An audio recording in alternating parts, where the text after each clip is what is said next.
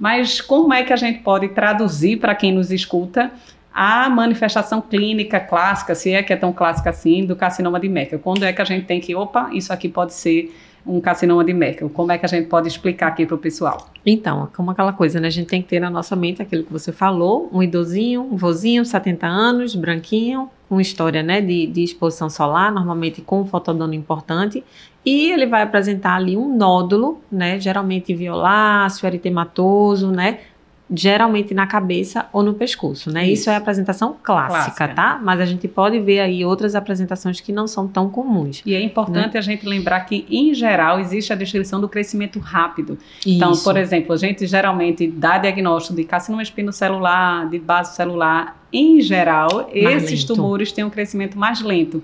Então, Isso. o vozinho que vem com nódulo violáceo, doutora, em três meses cresceu muito rápido, opa, acenda a lanterna, pode ser realmente um carcinoma de Merkel. E essas lesões podem ulcerar ou não será. Não é um, uma condição característica que eles evoluam dessa forma.